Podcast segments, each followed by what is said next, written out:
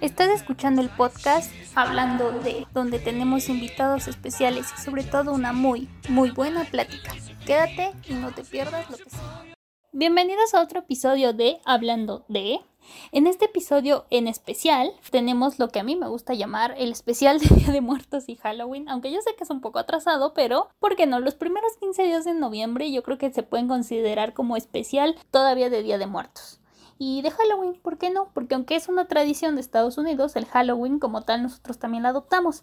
Y yo creo que está padre adoptar las dos tradiciones porque tenemos más días para festejar. Lo que vamos a tratar en este capítulo son historias paranormales, así como tal. Voy a contarles yo mi historia paranormal que me sucedió a mí, obviamente, y voy a leer otras cuatro historias que le sucedieron a mis amigos, que creo que les va a gustar mucho porque cuando me las contaron yo me sorprendí. O sea, siento que son unas buenas historias y yo creo que si a cualquiera de nosotros nos hubiera pasado, no, pues ya hubiéramos puesto el grito en el cielo. Pues bueno, mi historia paranormal empieza así. Eh, pasó cuando yo tenía entre 14 y 15 años, ahorita tengo 23 y yo iba a la secundaria. Entonces, en la salida de mi secundaria, eh, yo vivía al lado, o sea, hagan de cuenta que era la secundaria, luego pasabas una, un tipo andén, una Dominos, cruzabas una avenida y luego ya, ahí estaba mi casa. Entonces vivía muy cerca. Y una de mis amigas en ese entonces vivía justo enfrente de mí. Entonces pues nos regresábamos juntas. Total, yo salía a las 3 de la tarde. Entonces salimos, pero no nos venimos, o sea, regularmente nosotras salíamos y nos regresábamos ya a nuestras casas. Pero ese día en específico nos quedamos un rato platicando fuera de la escuela. Y ya, total.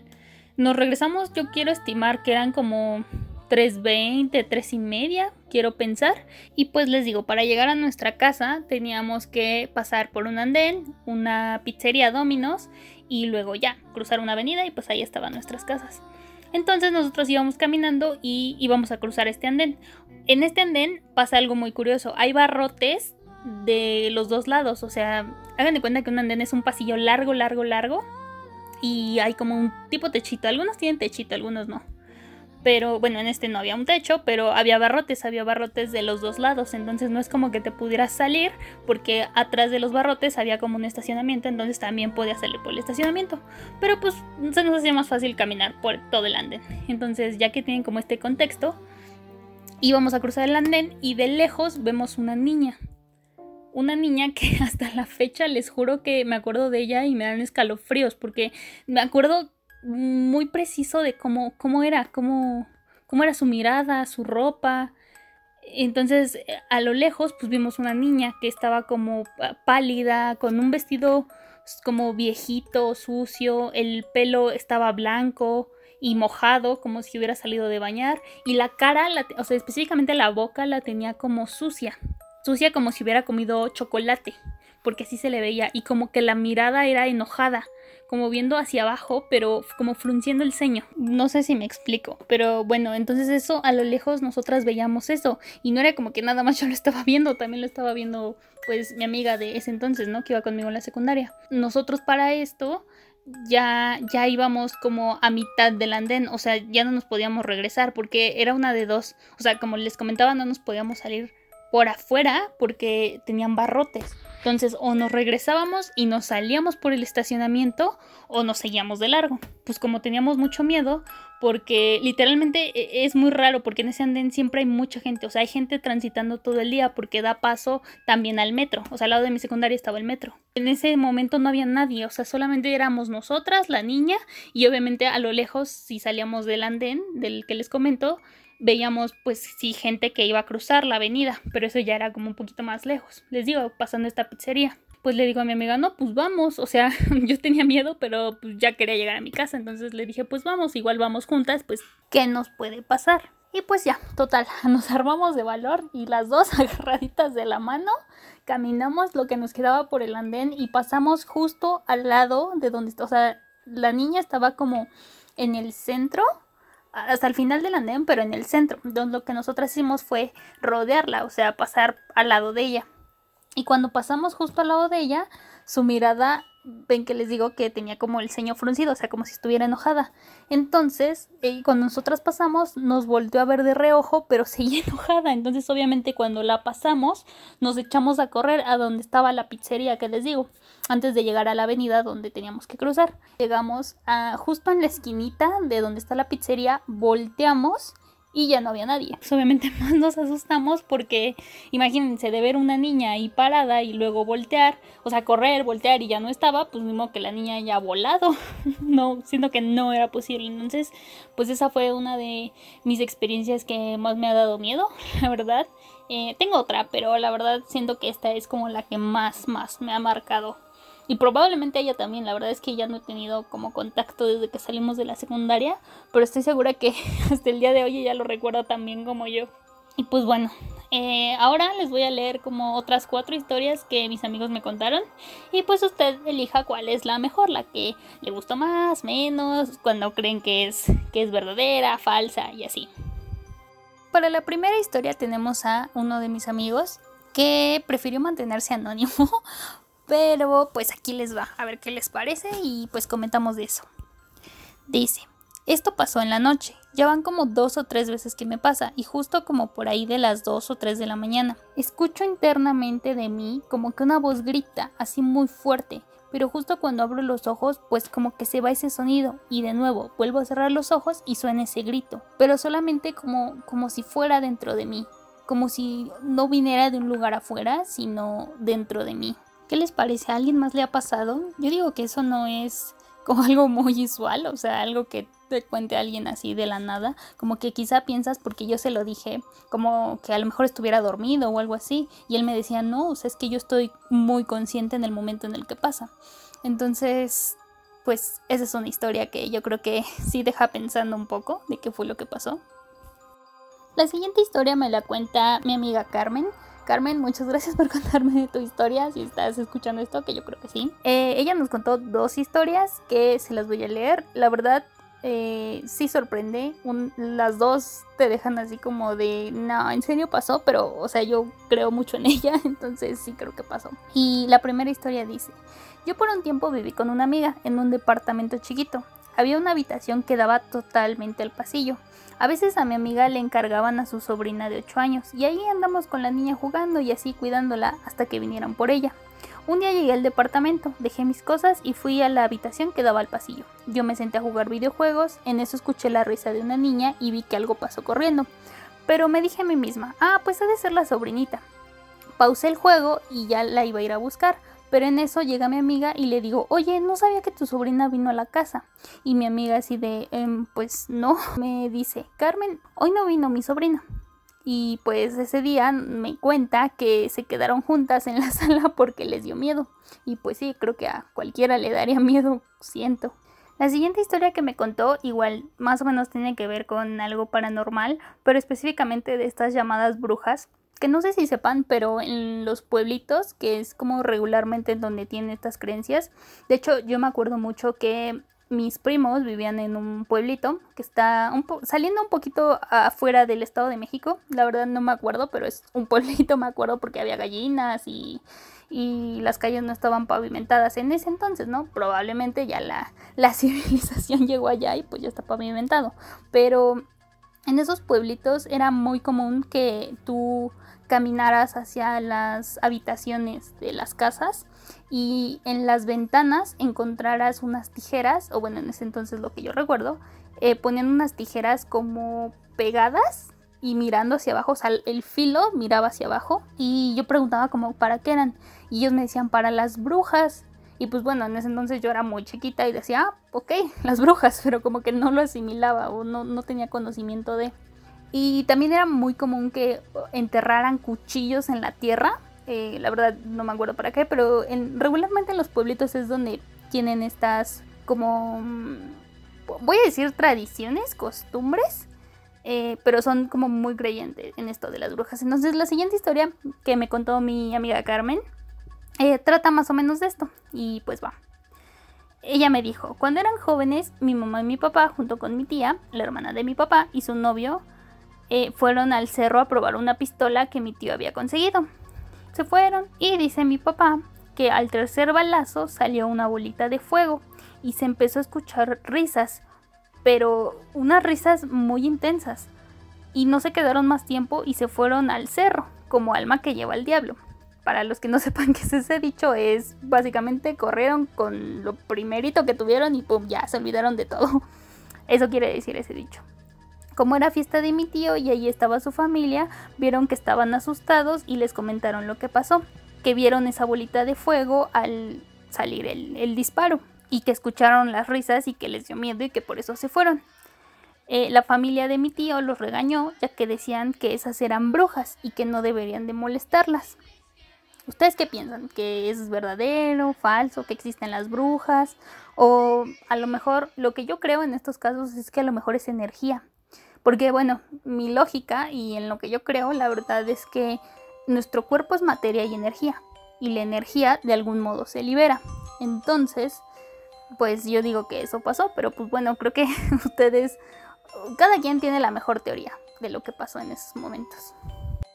Esta siguiente historia nos la cuenta una amiga que se llama Liliana, pero nosotros le decimos Lilo. Eh, y la verdad es que me dejó muy impactada porque no es la primera historia que me cuentan así de, de este tipo. O sea, como que siempre las cosas paranormales suceden en, o en las escaleras o en las habitaciones y pues la verdad sí creo que sea real. Pero bueno, te las voy a contar. Cuando tenía 3 o 4 años, entre semana no había nadie en mi casa y mi mamá me decía, mientras llego de dejar a tu hermano, ve la tele. Y yo de, pues sí. Entonces yo me ponía con mi sillita de plástico enfrente de la tele. Y al lado mío estaba una ventana que daba en dirección a las escaleras de caracol, que estas daban a la azotea. Mientras estaba viendo la tele, empiezo a escuchar cómo suben las escaleras de caracol y solo volteo, pero no había nadie. Aclaro que las escaleras no eran viejas en ese tiempo. Tienes que ejercer o tenías que ejercer un peso para que se escucharan. Y yo solo me quedé con cara de bueno. Hice mi silla hacia adelante para no ver directamente a la escalera. Cuando escucho de nuevo las escaleras, me inclino para ver qué estaba pasando, pero más rápido. Y nada, solo recuerdo haber subido el volumen y ya para no poner atención a mi alrededor. Y pues bueno, creo que se entiende, yo también lo hubiera hecho. Es que de chiquitos nos da miedo muchas cosas en este sentido, pues si ella tenía 3 o 4 años, pues creo que es entendible que simplemente lo ignorara. Porque pues si no había nadie en su casa, pues, pues sí creo que, que, todos lo haríamos a esa edad. Que de hecho yo me acuerdo de una anécdota que en conjunto a esta, que también tiene que ver como con dentro de la casa. Cuando yo tenía unos 6 o 7 años, más o menos, Em, yo, antes de empezar con la historia, cabe aclarar que yo me he cambiado muchísimo de casa. O sea, de todos mis 23 años, yo sí recuerdo haber estado en 7, 8 casas, por lo menos, desde que nací hasta ahorita. Pero bueno, continuamos. Eh, les digo, tenía como 6, 7 años y, y yo vivía en una casa que era muy... No quiero decir grande porque no era grande de que tenía tres pisos o así, sino que era muy larga. Para que se den una idea, les voy a hacer como un breve resumen de lo que era mi casa en ese entonces. Entrabas y a, la, a mano derecha había un medio baño, seguías caminando por un pasillito y te encontrabas un tipo sotehuela, o sea, como... Sí, sotehuela, o sea, daba como al techo de la casa. Entonces, eh, seguías caminando y a tu derecha estaba la sala, atrás el comedor y justo al lado eh, pasabas como a las recámaras. En este caso, pues yo soy hija única, entonces solamente había dos cuartos, el de mis papás y el mío, que estaba al fondo. Pero les digo, tenía como 6, 7 años, entonces lo que hicimos en ese momento fue que la cama de mis papás y la mía estaban juntas, o sea, lado a lado. En esta primera recámara había como tipo una azotehuela pero más pequeñita, eh, y tenía como un, un tipo tragaluz, o sea, como que toda la casa tenía tragaluz, porque en el pasillo para pasar a lo que se supone que era mi cuarto, digo se supone porque al final yo no dormí ahí, estaban nada más mis juguetes. Entonces en el pasillo para entrar a lo que era mi cuarto, o se supone que debería haber sido, en medio estaba un baño, el baño que era completo, y arriba en el techo había otro tragaluz. O sea, como que la casa, les digo, tenían varios.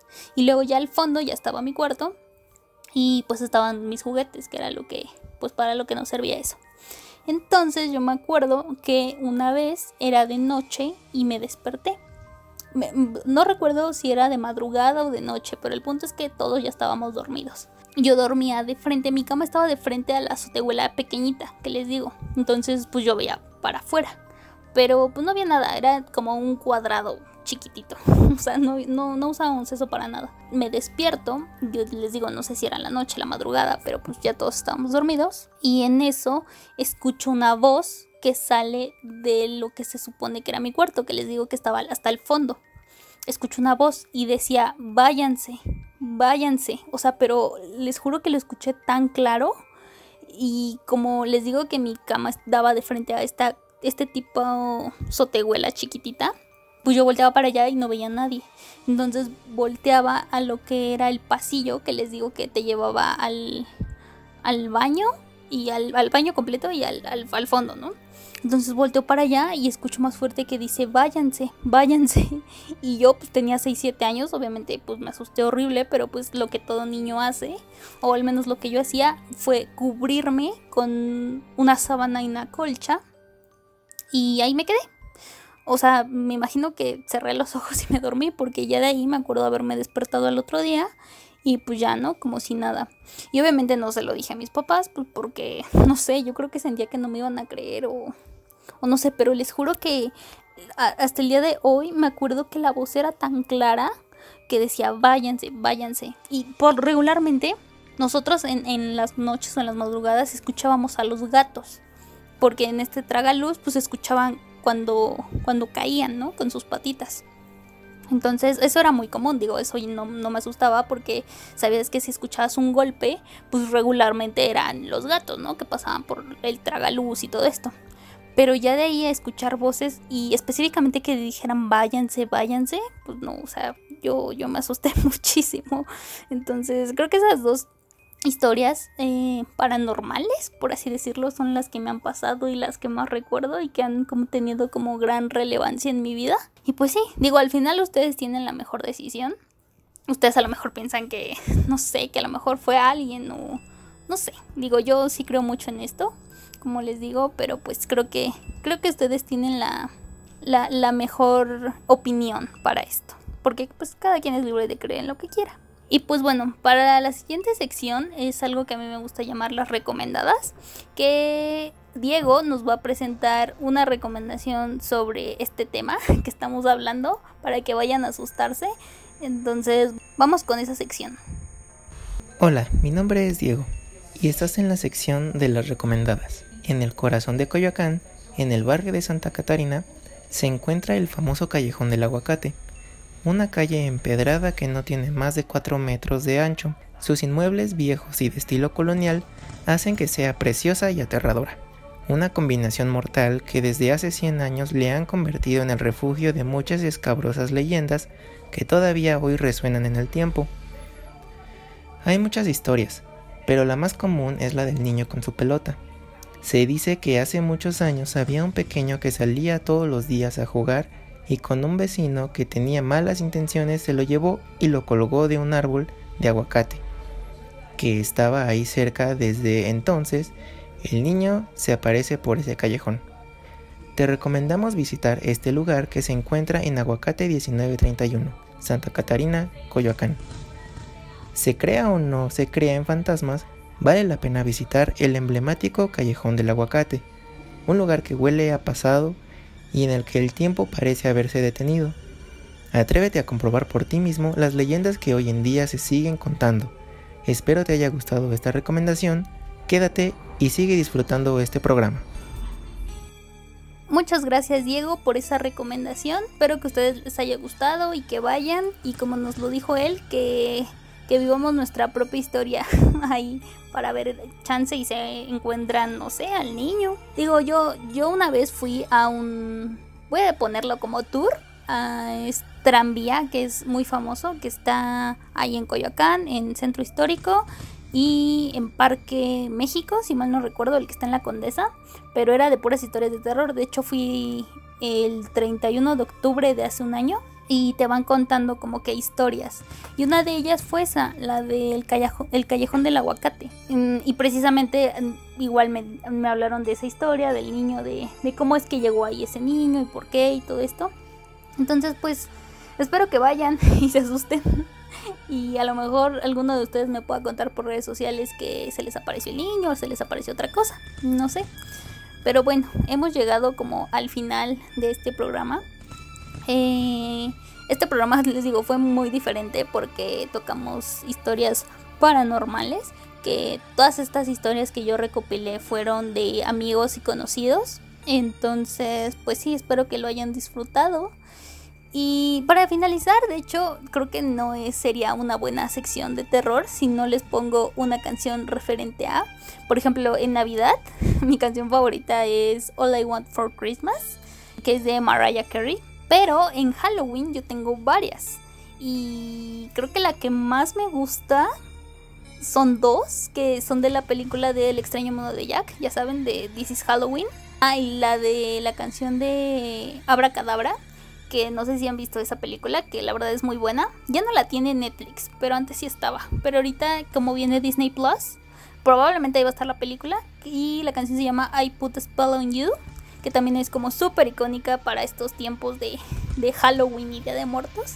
Entonces, pues ahí se las dejo para finalizar el programa y que le escuchen. Y ya si me si les gusta, pues ya saben que me lo pueden comentar en redes sociales. Saben que en Instagram me pueden encontrar como Katy con doble A C Y guion bajo CG. En Twitter me pueden encontrar como Katy Bonnie guion bajo. Y pues ya, por ahí nos damos nuestra retroalimentación. Y pues ya, eso sería todo. Espero que les haya gustado. Cuídense mucho. Y acuérdense que los primeros días de noviembre, los primeros 15 días de noviembre son todavía de Halloween y de Día de Muertos para mí. Entonces, pues bye. Nos vemos en el siguiente episodio.